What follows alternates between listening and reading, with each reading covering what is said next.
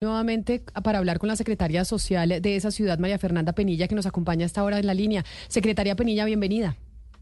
La Camila, muy buenas tardes para ti. Bueno, si pueden ser buenas con este hecho tan trágico. Y exactamente, como decía eh, Claudia, pues lo que genera indignación y parece increíble es que este señor ya tuviera un proceso sobre, eh, por acceso carnal violento y que estuviera libre. Dentro de las investigaciones que han hecho ustedes en, eh, en la alcaldía de Cali, ¿a qué se debe? Porque seguramente este no es el único caso en donde un hombre que tiene un proceso por acceso carnal violento queda en libertad y vuelve a cometer algo como lo que sucedió con Michelle Dayara en Cali. Sí, no, mira, efectivamente al, momento no tenemos información todavía oficial de por qué estaba libre. sí nos llama la atención que hay unos antecedentes allí, pero yo quiero resaltar algo, y es que, creo que lo importante y lo que debemos centrarnos es que la Fiscalía actúe de manera rápida, pero que además ojalá tenga las pruebas suficientes pronto para que el delito se tipifique como feminicidio. Yo creo que ahí está el cuide del asunto después de este atroz hecho. Y es que el feminicidio no permite escarcelación. Y además también saber que en este momento está en trámite en el Congreso de la República un proyecto de ley que impide cualquier tipo de rebaja o beneficio en los feminicidios y la violencia intrafamiliar. Eso quiere decir que aquí es importante que deje de ser solamente un caso de abuso sexual o un caso de un homicidio simple o agravado, sino que por el contrario se logre tipificar con las pruebas del caso que es un verdadero feminicidio. Y ahí se reducen las posibilidades de escarcelación, de libertad y de beneficios. Pero eh, la cosa es que uno se pregunta por qué en muchos casos, y se lo digo porque lo hemos reportado en varias oportunidades aquí en este programa, mujeres que han puesto la denuncia. La denuncia está bien en secretarías, en comisarías de familia o están en eh, inspecciones de policía, incluso en fiscalía están denuncias y uno va a ver y las mató el agresor que ella había denunciado. Entonces uno se pregunta, no solo este señor porque estaba suelto, sino porque siguen matando mujeres que ya estaba la denuncia puesta con nombre propio, que ya se conocía que las iban a agredir. ¿Dónde está ese eslabón débil en la cadena de, una ruta fucsia, que es lo que no está funcionando en esa ruta fucsia o violeta, que siguen matando mujeres y en este caso una niña? Yo creo que aquí hay que diferenciar dos cosas. Uno, cuando los asuntos de violencia se ponen ante comisarías o inspecciones, ellos no tienen la competencia para privación de la libertad. Quien tiene la competencia para la privación de libertad es la fiscalía. Entonces, si alguien ha acudido a la fiscalía y ha puesto la denuncia, es el fiscal y el juez ante el cual acusa el fiscal es el que decide cuál es la pena o cuál es la medida preventiva. Que por eso insisto la importancia de que sea tipificado como como eh, feminicidio o como violencia intrafamiliar porque no tienen escarcelación. Ese es el, el, asunto. Cuando a veces se tipifica con un delito diferente, la ley penal está diseñada para que tengan beneficios de escarcelación o de casa por cárcel o rebajas claro, Yo, yo, le entiendo lo que me está diciendo, eh, secretaria, pero entonces, secretaria Pinilla, pero entonces las personas que nos están oyendo van a pensar, ah, pues, claro, si no se pueden, y uno sabe, pues, que en las comisarías no pueden eh, dictar una orden de captura, eso no se puede hacer, pero entonces, ¿para qué sirve poner una denuncia en comisarías e inspecciones si después uno se da cuenta que lo que va a pasar es esto que está pasando y es que después van y las matan? Pues precisamente esa es la labor que hacemos de la Secretaría de Bienestar Social y es en nuestra comunidad mostrarles y guiarles cuáles son los diferentes escenarios dependiendo cada caso. Si tú eres una mujer que ha sido agredida físicamente, que ya está lastimada y demás, pues lo que le aconsejamos es fiscalía para que haya una medida contundente. Pero si es simple, si puede ser una, una violencia no tan, tan, digamos, visible como la, la física, sino que de pronto es una cuestión que está iniciando, que puede llegar a acuerdos, que puede haber conciliación, pues se aconseja a la comisaría. Nosotros jamás llevaríamos a una mujer que ha sido violentada sexualmente o físicamente eh, a, una comisaría. Ya tiene que ir directamente es a la fiscalía para que haya medidas. Las comisarías son más de conciliación, de llegar a acuerdos para la visita de los hijos, para la cota alimentaria, para que no se acerque, para comprometerse a, nos, a no, que no vaya incrementando la violencia o la grosería o, la falta de respeto. Pero si ya hay una violencia contundente que está afectando la, la, la integridad física, psicológica de la mujer, nosotros aconsejamos de fiscalía y esa es la labor de la Secretaría bajar esta información a la comunidad para que sepa exactamente a qué autoridad de la ruta de atención debe acudir cada caso en concreto. Claro, mire que lo que usted nos está diciendo me lleva a pensar que de alguna manera la, digamos, la, la, responsabilidad de enrutarse bien o mal está en, en las víctimas y no en los en los entes del Estado, ¿no? Porque no importa si llega una comisaría, si llega la fiscalía, imagínese una persona eh, ultrajada que, con qué cabeza y de dónde saca el conocimiento para saber a dónde debe ir eh, y, que repose en ella la responsabilidad de que, de que fue al lugar adecuado, pues no, no suena eh, razonable. Pero secretaria Penilla, usted dice, eh, la idea es que cuando lo procesen, pues lo procesen por el delito adecuado para que no pueda salir.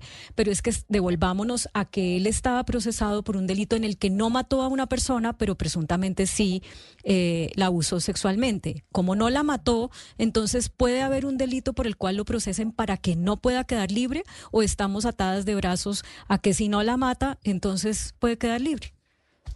Pues mira, yo, yo, como no conozco la información concreta del caso, pues no soy la secretaria de Seguridad y Justicia, solo diría el doctor Jimmy Branquet, pero lo que la información que yo tengo es que la persona tiene un antecedente judicial eh, y estaba en libertad. Lo que no estoy segura, porque no tengo la información, es ese antecedente, es una investigación que por la posible pena estaba en, libertad condicional o si fue condenado y ya pagó la pena. No tengo esa información.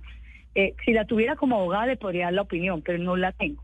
Lo que sí le puedo decir es, insisto, en la importancia de cómo tipificar hoy. Es que el Código Penal está diseñado para que determinados delitos con determinadas penas, dependiendo el monto mínimo de la pena, pueda ser escarcelable. Por eso es que yo insisto en que en este, en este caso yo veo muy difícil, porque yéndole bien, poniéndolo entre comillas, sería un homicidio agravado. Ya con mm. la grabación ya no tiene escarcelación. Pero yo ojalá y, y de verdad pegada de todo lo que sea para que haya una tipificación bien hecha como feminicidio agravado, porque yo creo que en este, en este caso, además del dolor que sufrimos todos, de lo aberrante de este caso y de las lecciones que tiene que dejarle a mucha gente este caso sobre la salud mental, sobre la prevención, sobre la necesidad de denunciar. Bueno, aquí hay lecciones yo creo para todo el mundo, públicos y privados, es también lo ejemplar que puede ser la pena. ¿sí? Mm. Una pena fuerte, de tal forma que por lo menos estos psicópatas, sádicos, pedófilos, sepan que donde sigan adelante las penas van a ser de verdad y no terminar en la calle, sino una pena de verdad donde van a pasar de por vida ya encerrados.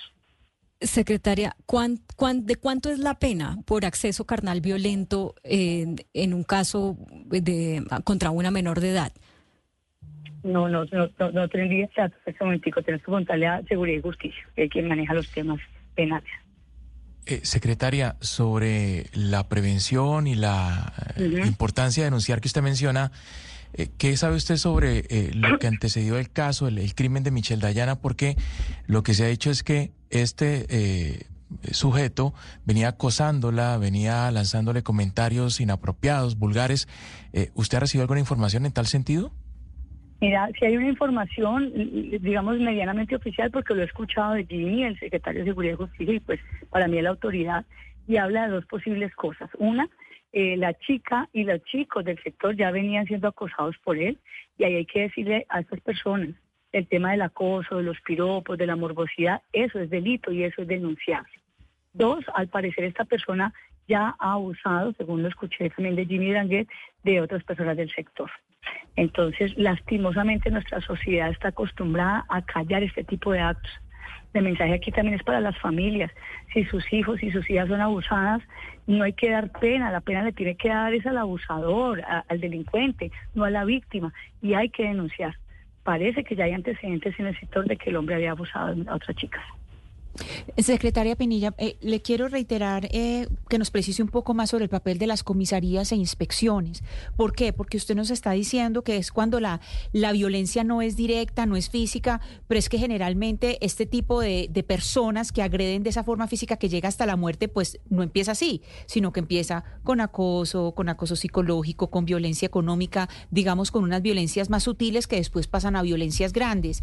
Entonces, eh, mi pregunta es por ese papel de las comisarías comisarías y las inspecciones si realmente no están cumpliendo bien con su trabajo porque en, realidad no le están dando el reporte a fiscalía. O sea, son mujeres que reportan, dicen, hacen el denuncio en la comisaría, pero si no pasan ese reporte a fiscalía, pues finalmente las terminan matando porque nadie arranca matando a una mujer, las empiezan es con pequeños actos. Como usted dice, este señor, eh, este eh, criminal que, que acaban de coger, este criminal lo que hacía era acosar a otras personas y cogió a Michelle y pasó lo que pasó, pero no pero es decir, había, había ya un antecedente. Entonces no entiendo muy bien la función de las comisarías de familia y las inspecciones y si, y si es que no están funcionando bien. No, yo, yo creo que funciona. Lo que pasa es que cuando, bueno, como todo el sistema público no funciona perfecto, lastimosamente, creo que siempre hay un proceso de mejora, pero el tema es que cuando una persona, una mujer violenta, bueno, primero hay que decir que la decisión de poner la denuncia y dónde ir es de la mujer, es de la víctima. Ahora, es obligación de nosotros todos como servidores públicos, sea la policía, sea el inspector, sea medicina legal, sea el sistema de salud, sea un comisario de familia, sea la alcaldía, todo servidor público tiene la obligación de informarle a la mujer los escenarios posibles.